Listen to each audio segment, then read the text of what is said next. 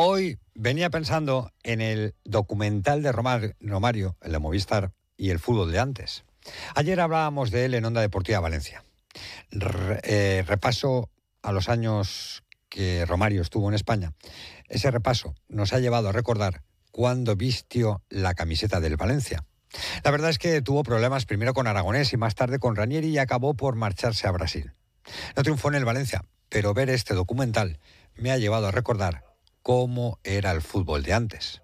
Esa imagen, en un momento que quedó para la historia, como es cuando Aragonés le dice, míreme a los ojos, con una ciudad deportiva de Paterna a reventar de aficionados viendo el entrenamiento, es impensable hoy en día. Y no acabo de entender el por qué. No sé qué daño hacen unos cuantos cientos de aficionados viendo alguno de los entrenamientos. No digo ya a todos, por si se quiere ensayar alguna jugada en especial que no quieres que conozca tu rival, pero ni uno. En aquel entonces era la norma habitual. Hoy es lo extraordinario. Cuando algún equipo abre un entrenamiento a sus aficionados, es noticia. No debería de ser así. Entre todos, entre tanta tontería y superficialidad, hemos ido alejando a los aficionados de los clubes. Hoy, conseguir un autógrafo o una foto con uno de tus ídolos no es tarea sencilla. En muchos casos, hemos perdido la perspectiva de que los futbolistas juegan para sus aficionados. Sin ellos, ni serían lo que son, ni ganarían los millones que ganan.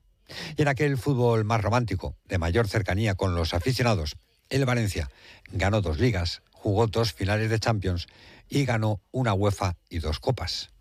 El hecho que los aficionados estuvieran más cerca de su equipo no solo no les perjudicó, sino que incluso les ayudó a conquistar todo lo que ganaron. Sé que es difícil volver a ese fútbol. Hoy el negocio y los millones es lo que manda. Pero, ¿qué queréis que os diga? Yo cada vez que vea un docu como el de Romario, me pondré nostálgico y seguiré pensando que hay que volver a acercar el fútbol a sus aficionados.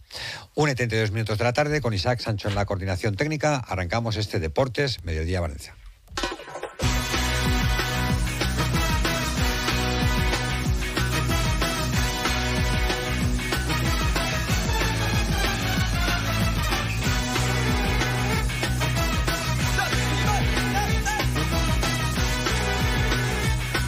Deportes Mediodía con Eduardo Esteve, patrocinado por Volvo Auto Sweden.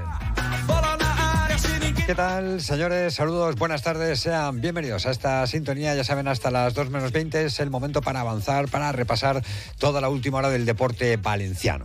Lo contaban hoy los compañeros del Confidencial. El grupo inversor valenciano, Atilán, está negociando con el Valencia por el terciario del nuevo Mestalla. Y es así, lo hemos podido confirmar y efectivamente hay conversaciones avanzadas.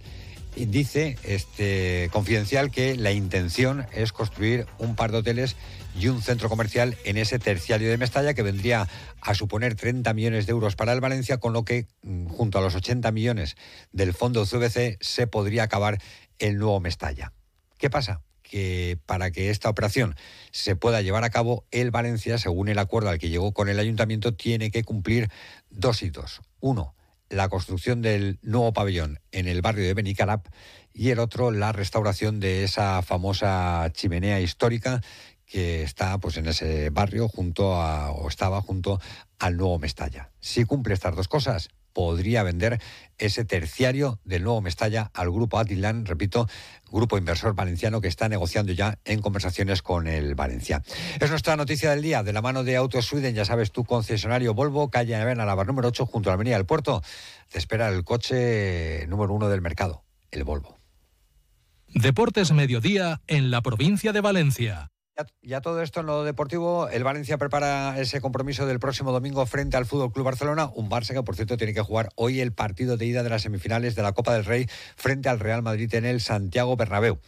Hola, Victorio, buenas tardes. ¿Qué tal? Buenas tardes. ¿Qué novedades presenta deportivamente el Valencia? Pocas respecto a la jornada de ayer, es decir, siguen estando entrenando al margen tanto Gallá como, por ejemplo, Jaume Domene, que sí que ha estado trabajando sobre el césped en la ciudad deportiva de Paterna. Nico ha hecho prácticamente el entrenamiento eh, al completo. La parte final se ha retirado, pero sí que ha participado incluso en alguna fase del partidillo y continúan trabajando en el gimnasio. Gabriel Paulista, Marcos André y Cavani, que van a ser baja, evidentemente, para el partido contra el Barça. Gallá también va a ser baja, Jaume también también, así que de momento, a falta de dos entrenamientos más antes del partido contra el Barça, estas son las novedades en el equipo de Baraja. Esto es lo que hay de cara al partido del próximo domingo a las 4 y cuarto de la tarde. Hoy queremos hablar en nuestro Onda Deportiva Valencia con Amedeo Carboni. Va a ser nuestro protagonista. Le vamos a preguntar sobre cómo ve él el Valencia de su buen amigo Rubén Baraja y de su buen amigo Carlos Marchena.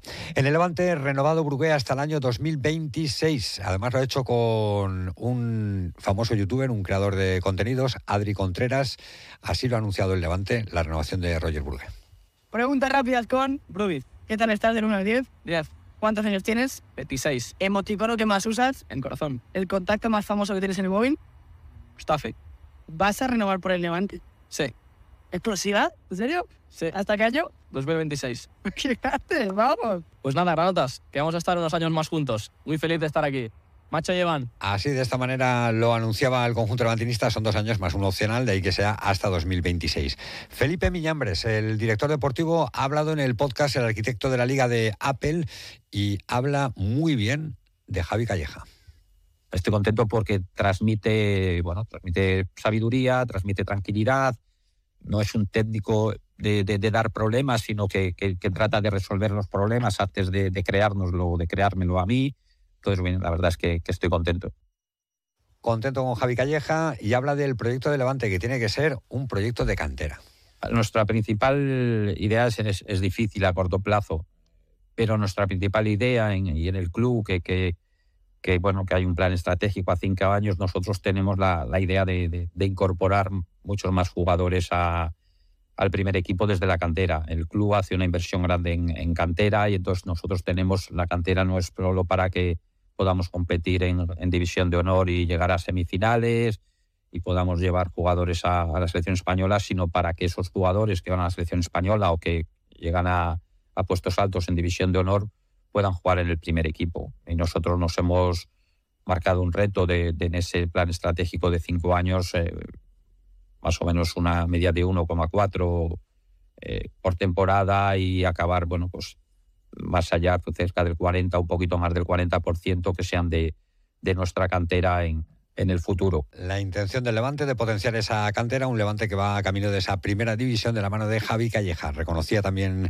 Felipe Miñambres, bueno, que apostó por Medinafti y que los resultados no llegaron y que de ahí que hubiera que dar un cambio y apostar en este caso por la figura de Javi Calleja con el que, ya lo hemos escuchado, está francamente contento. Y es que Levante, desde la llegada de Javi Calleja, no se parece en nada al de inicio de temporada y repito, va camino directo a la primera división. De momento ya está en esos puestos de ascenso directo. Ahora, como cada día, nuestra noticia de baloncesto de la mano de Vitaldin. La noticia del Valencia Basket con Vitaldin Sport. En baloncesto, Valencia Basket Femenino venció a Olympiacos, lo hizo en el pabellón de la Fuente de San Luis en partido de Euroliga 65 a 55. Ya estaban clasificadas las de Rubén Burgos para los cuartos de final. Lo que no conocían era el rival. Se enfrentarán al Beretta Familia Esquío en esos cuartos, rival del que habla Rubén Burgos. Me parece un rival fortísimo, me parece un equipo muy bien entrenado y solo hay que mirar su trayectoria y su historia, pues las, las veces que ha participado en la, Euroliga y las posiciones en las que ha terminado. Obviamente en estos momentos de la, de la competición no, no ibas a tener un rival sencillo, pero bueno, Skio, a mi entender, es uno de los candidatos claros a Final Four, lo era en verano, pues vamos a intentar que no, que no se cumplan esas predicciones y, podamos sorprenderlas pese a no tener el factor cancha a favor. El estrés y los agobios son cosa del pasado. Miro mi agenda y hoy tengo mil cosas, pues las hago y aún me queda energía para la partida de pádel.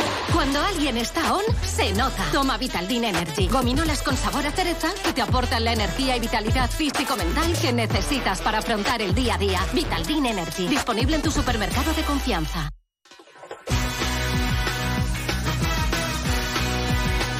Por cierto, que el partido de ayer dejó una lesión importante en el cuadro femenino del Valencia Basket, la de Cristina Ubiña. Veremos qué tiene la jugadora de Valencia Basket.